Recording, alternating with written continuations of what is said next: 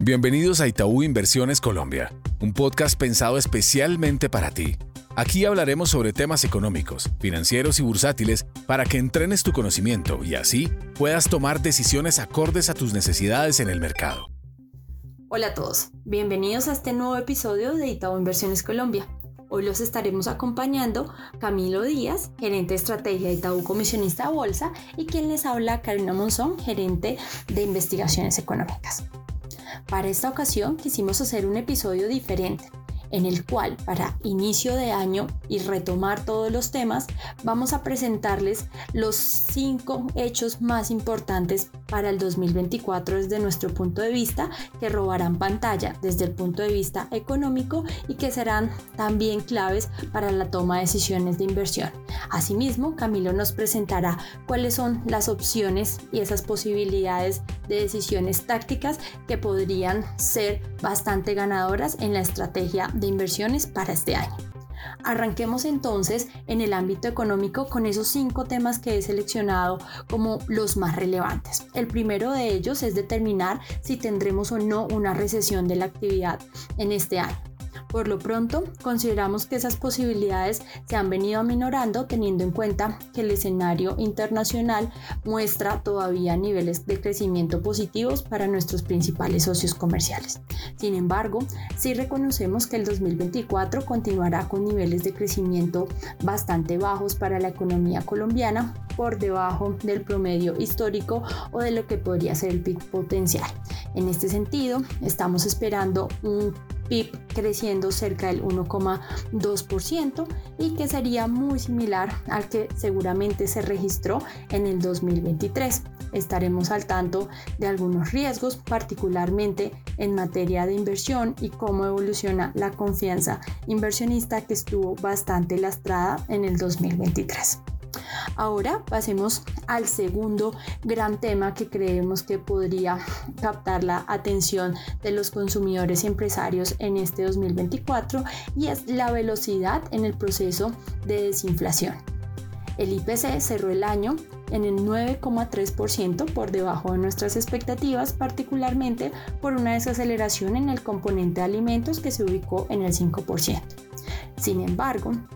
aun cuando reconocemos que el proceso de bajada en la inflación continuará y seguirá adentrándose en terreno de tan solo un dígito, este proceso todavía trae algunos riesgos como la reciente decisión de incremento del salario mínimo del 12% que si bien es un número mucho menor al del año pasado, todavía es un dato de doble dígito y de una magnitud significativo. También tendremos la presencia del fenómeno del niño que podría implicar consecuencias tanto en alimentos como en el sector energético, que incluso ya los precios de la energía han venido repuntando de manera significativa, finalizando el año cercano a una inflación del 5% y podrían buscar picos incluso del 25%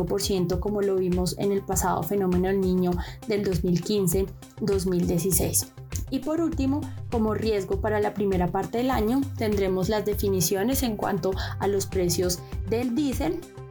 que podrían hacer que el proceso de desinflación sea algo más moderado. Pero ya para el segundo semestre de este año consideramos que con un proceso de actividad que continuaría bastante lento, así como también un tipo de cambio mucho más favorable a lo que vimos en promedio en el 2023, se podría continuar consolidando el proceso de recuperación de la inflación a un nivel cercano del 4,8%, muy por debajo del 9,3% del cierre del 2023 pero que efectivamente todavía le queda un poco más de terreno para ajustarse ya hacia el 2025 dentro del rango meta.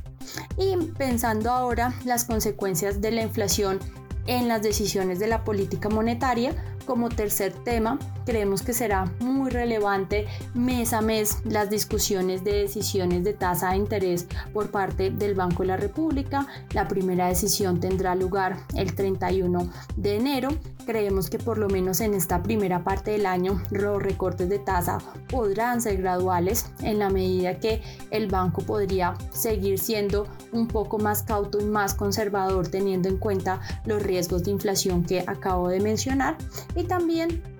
pues esperando a tener una información un poco más clara de algunos sectores y también el desempeño del empleo que no se ha visto tan castigado a pesar del deterioro de la actividad económica. Ya para el segundo y el tercer trimestre del año, si consideramos que el ciclo de bajadas de tasas podría acelerarse, ya incluso podríamos ver recortes de 50 o 75 puntos básicos y para cierre del 2024 estamos contemplando una tasa de interés del Banco de la República del 8%, muy por debajo del 13% en el cual cerró el 2022. Pero este 8% seguirá estando por encima del promedio o del nivel neutral para Colombia, que debería estar más cercano entre un 5 y un 5,5. En este sentido, una tasa de interés eh, finalizando al, al, año al 8, que en general en promedio tendrá niveles superiores a lo largo de todo el 2024, sí es una tasa de interés que sigue siendo relativamente contractiva y será, eh, seguirá castigando de alguna medida la evolución de la actividad, pero en mucha menor medida respecto a lo que vimos el año pasado. Y ya para el cuarto tema, tenemos pues el paquete de reformas del gobierno. Ha sido un paquete bastante abultado. Se han venido discutiendo la reforma laboral, la reforma a la salud, la reforma a las pensiones, que van a retomar sus discusiones en el Congreso en esta primera parte del año. Sin embargo, en un escenario donde la aprobación presidencial está mucho más baja, con el 26% de acuerdo a la última encuesta de Inbamer publicada en el mes de diciembre, donde vemos una coalición de gobierno algo más dividida, donde también tenemos un arranque del año con nuevos alcaldes y gobernadores, creemos que el proceso de negociación entre el gobierno y el Congreso podría ir de forma más lenta, con lo cual la aprobación del paquete de reformas luce mucho más retador y en caso de que veamos aprobaciones, pues creemos que estas van a tener que ser reformas mucho más diluidas frente a los proyectos iniciales. Asimismo, el presidente Petro recientemente señaló la posibilidad de una revisión de la reforma tributaria presentada en el 2022. En esta nueva reforma se buscaría disminuir los impuestos corporativos e incrementar los impuestos a las personas naturales de mayores ingresos. Entonces esto le agregaría un poco más de presión a la agenda legislativa, pero en general vamos a seguir viendo eh, discusiones relevantes que también podrían mantener la confianza de consumidores, de inversionistas eh, bastante contenida. Y como quinto tema, pero no menos relevante, tenemos las discusiones en materia de regla fiscal. El 2024 tiene como meta, según el marco fiscal de mediano plazo, un déficit del 4,5% del PIB. Para poderlo cumplir, consideramos que es muy probable que el ministro de Hacienda tenga que ejecutar algunos recortes de gasto, sobre todo porque hay muchos riesgos en materia de recaudo, la economía viene creciendo a un ritmo lento, también se tiene la expectativa si se logrará o no cumplir con la meta de recaudo de 15 billones por litigios y de otro lado también tenemos el Fondo de Estabilización de los Precios de los Combustibles que para el caso del diésel todavía mantiene una brecha bastante significativa frente a los precios internacionales, lo cual podría ejercer presión. Desde nuestro punto de vista, creemos que sí se va a dar cumplimiento de la regla fiscal, ya que está enmarcado en una ley Em, de la República, pero no descartamos que el gobierno siga buscando dar discusiones en torno a la reforma e incluso el ministro Bonilla ha dado señales que podría llevar al Congreso un proyecto para hacer cambios a la reforma, a la regla fiscal que de alguna manera creemos que podrían ser bastante lentos o estar muy diluidos dado el contexto y una agenda legislativa bastante, bastante abultada. Entonces, como vemos, el 2024 seguirá siendo un año de muchos retos, particularmente en materia de actividad, donde el entorno internacional nos ayuda con crecimientos moderados de nuestros socios comerciales, pero donde internamente tendremos que estar muy pendiente que no veamos un deterioro adicional de la confianza inversionista. Por otro lado, un tipo de cambio muy favorable, mucho más apreciado de lo que vimos en el 2023, creemos que sí puede ser un aliciente para obtener mejores niveles en materia de inflación, también para ayudar a la recuperación de la actividad económica y de las expectativas en general. Ahora démosle paso a Camilo desde el equipo de estrategia para que nos dé y nos mencione esos puntos claves para tener en cuenta al momento de las inversiones en este 2024. Muchas gracias, Caro, por darnos ese contexto tan completo y detallado de lo que va a ser el 2024 en materia de temas relevantes a nivel macroeconómico. Yo creo que con eso ya podemos darnos una idea y unir puntos hacia los mercados bursátiles y entender un poco ese comportamiento del mercado local durante el 2024 eh, agradecerles a los que se conectan a escucharnos en este especial que estamos haciendo de podcast y en los que vienen semanalmente y como es habitualmente por este mismo canal. Eh, empecemos hablando del mercado de renta fija local y lo que nos imaginamos para el 2024. Yo creo que va a haber un tema importante eh, con el cual cerraba Caro, que es determinante para el desempeño de la renta fija local, y es todo el tema de los riesgos fiscales, que siguen siendo, creo yo, uno de los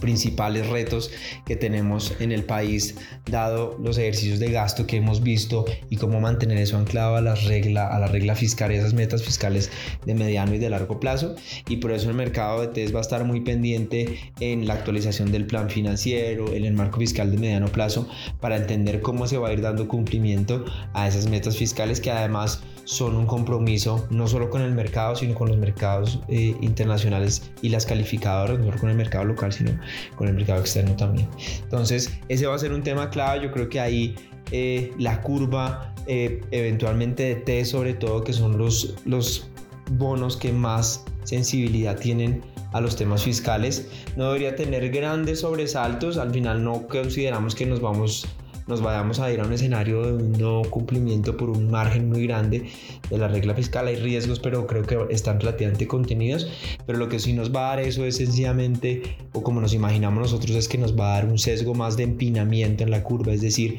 vamos a ver un poco más de presión y menos confianza en la curva larga para tener un rally como el que vimos en el 2023, por ejemplo, y por eso estamos más apostados a que la curva va a tener una dinámica más de empinamiento, aprovechando uno de los o dos de los puntos que mencionaba Caro en materia de inflación, con una inflación que va a ir cediendo seguramente con más fuerza en el segundo semestre, pero que ya empezó un ciclo importante de desaceleración, y con el Banco de la República entregando ya eh, o haciendo delivery de las recortes de tasa de política monetaria en la medida en que la inflación también permite eh, ese, ese cambio de estrategia política monetaria. Entonces eso nos va a ayudar seguramente a un desempeño positivo en la curva corta de TES, en donde aun cuando ya hay descontado una gran parte de esos movimientos que va a ser el Banco de la República, como decía Caro, esta no parece ser la tasa final del Banco de la República en el 8% y eventualmente vamos a ir en el 2025, que el mercado en alguna parte de este año va a empezar a descontar ese comportamiento del próximo año en materia de tasas de interés y vamos a ver todavía espacio en los bonos eh, locales. Nosotros nos imaginamos que vamos a ir a estar operando este año en la curva entre un 7,5 y un 9,5 para la curva larga y eventualmente vamos a tener volatilidad sobre todo en el primer semestre que es cuando todavía vamos a estar hablando de reformas y el impacto que eso pueda tener en esas mismas cuentas fiscales donde vamos a conocer la actualización del plan financiero donde además viene una emisión importante de bonos a nivel internacional con bancos Em, centrales también dando alivios, pero con gobiernos todavía teniendo gastos eh, elevados y seguramente apoyándose en la emisión de bonos. Entonces es un primer semestre en donde podemos ver algo de volatilidad y no dejar de mencionar además que tenemos los rebalanceos que ya nos anunciaron desde el año pasado en JP Morgan, donde entra India a participar del fondo de emergentes en JP Morgan y que eso le quita ponderación a Colombia y que eso obviamente va a suponer algunos ajustes que no son de tendencia, es decir, que eso cambie la tendencia del activo, pero sí nos va a dar volatilidad por lo menos en esa primera parte del año. Eh, y ahí estamos todavía como, como viendo y aprovechándose durante esas correcciones porque nos da espacio como les decía, en el mediano plazo para seguir imaginándonos un buen desempeño de ese activo en materia de retornos y en materia de lo que pudiera ser los próximos dos años. Eh, eso para la deuda pública, para la deuda corporativa, creemos que los bonos indexados entran más como diversificadores que como los generadores de grandes retornos en los portafolios. Ahí estamos más sesgados a tener los indexados en el muy corto plazo, especialmente IBR, porque creemos que el proceso de inflación va a ser más rápido que el proceso de caída de tasas de interés y por ende la IBR va a poder estar un poco más arriba un tiempo de la inflación y eso puede entregar en algunas partes mejores retornos. En inflación creemos que las estrategias se, se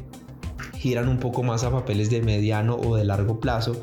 eh, pensando un poco en ese comportamiento que tienen históricamente esos márgenes de esos títulos cuando la inflación empieza a bajar, que no es tan negativo como si ocurre con los títulos de muy corto plazo que obviamente no alcanzan a generar cupones o los cupones que van a generar ya vienen con esa disminución en la inflación. Entonces esa es un poco la estrategia en indexados. En tasa fija seguimos viendo oportunidades en los 2, 3, 4 años en materia de duración para los títulos en tasa fija, pero ya con un spread mucho más reducido contra lo que fue el 2023 en el diferencial versus los TES o la deuda soberana, en donde recordarán que estuvimos a 400, 600 incluso básicos de diferencia entre los títulos de deuda corporativa AAA y los títulos de deuda soberana. Eso ya se ha ido reduciendo casi a niveles de 100 puntos básicos o menos en algunos nodos y eso entonces ya supone unos retos importantes de sensibilidad contra la curva TES,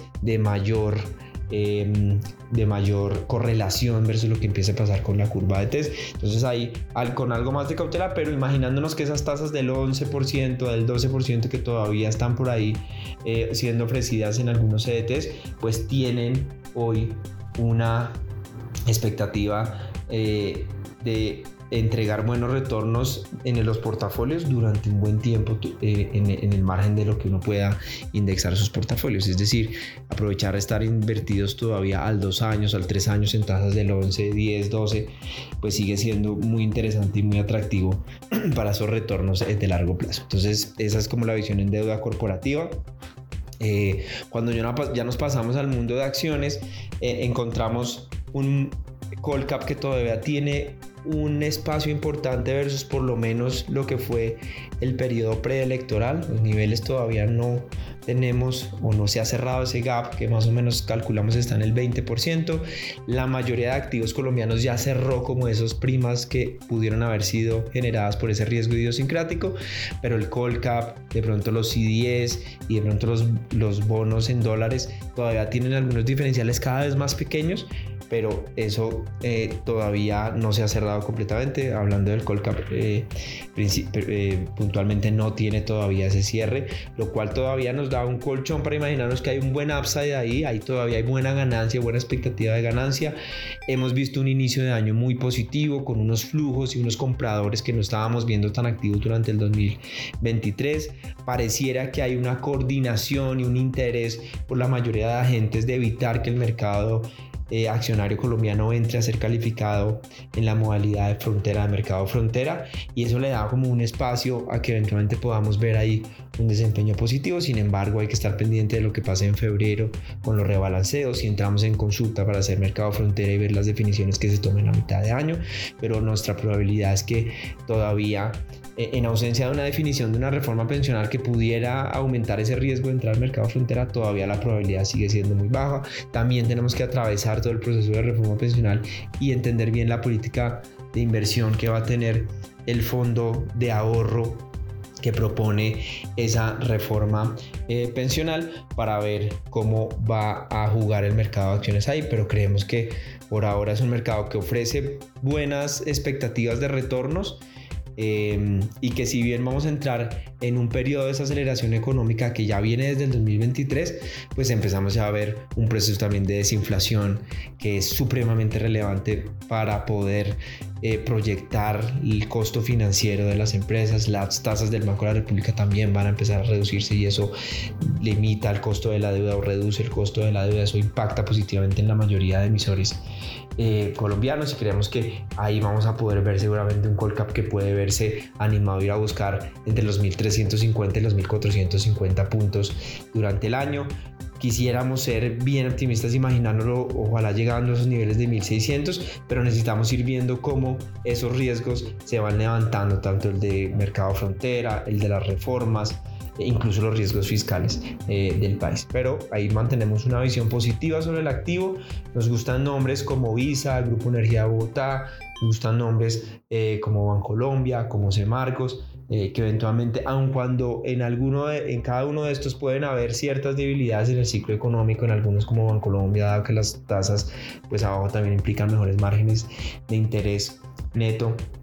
eh, pues también estamos viendo robes importantes en el activo, en el emisor. Eh, vemos además una actitud proactiva en eventos corporativos en emisores como Semargos, que eso le ponen de alguna u otra manera una visión también positiva. Y vemos algunas ganancias en dividendos todavía en esos emisores como Grupo Energía Bogotá. Entonces es como, como nos estamos imaginando un poco el comportamiento del mercado accionario eh, para el 2024,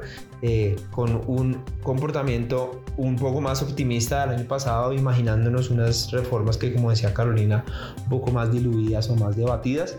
Eh, y eso seguramente va a ser un gran propulsor para el mercado de acciones, que además va a estar muy pendiente del ciclo del dólar a nivel internacional, que tiene una correlación ahí importante en la medida que el dólar siga en esa tendencia de debilidad, pues seguramente eso va a ayudar a que los flujos busquen en gran medida países emergentes y ahí podemos ver algo de repunte. Y muy pendientes del petróleo, que es también un macroactivo clave para, para, los, para los activos de renta variable local. Eh, pero que pues es el mundo en general, como decía Caro, los socios comerciales, si bien están en una desaceleración, siguen muy marcados en una desaceleración contenida, en un soft landing, como dicen internacionalmente, entonces digamos que ahí todavía no debería haber un golpe mayor, por la oferta se han hecho algunos ejercicios para contener las caídas de precios. Entonces, muy vigilantes de lo que pase ahí, pero no estamos con un sesgo negativo sobre ese macroactivo o que se profundicen caídas relevantes como en otras desaceleraciones. No parece ser el caso en este ciclo de desaceleración para el petróleo. En materia de dólar, eh, nos estamos imaginando un primer semestre en donde los 3.800 son un piso bien importante, son simbólico. Recordemos que son como los niveles más o menos en donde estábamos en ese salto, digamos, a este nuevo modelo eh, político y lo que eso tuvo, o que el mercado al parecer eh, incluyó dentro de sus precios y los riesgos idiosincráticos que hubo. Entonces esos son, pesos, son niveles eh, que son importantes a la hora de tomar decisiones. Por eso creemos que va a haber un piso importante ahí. Creemos que los niveles de 4000 o 4100 todavía son muy probables. Eh, en la medida en que estamos muy dependientes y estamos cada vez más sensibles al movimiento de lo que pase con la Reserva Federal y, las tasas de interés y aun cuando hay un optimismo sobre el inicio de ese ciclo, eventualmente pudiéramos tener algún revés que demore más ese ciclo y ahí el dólar eventualmente pudiera estar fuerte todavía. Aquí la variable fundamental es el DXY, lo que vaya a pasar con el DXY eh, porque eso nos va a tener también, eh, nos va a dar mucho el sesgo durante el año. Ya cerramos los diferenciales o gran parte de los diferenciales contra la región, contra Chile, incluso ya estamos mejor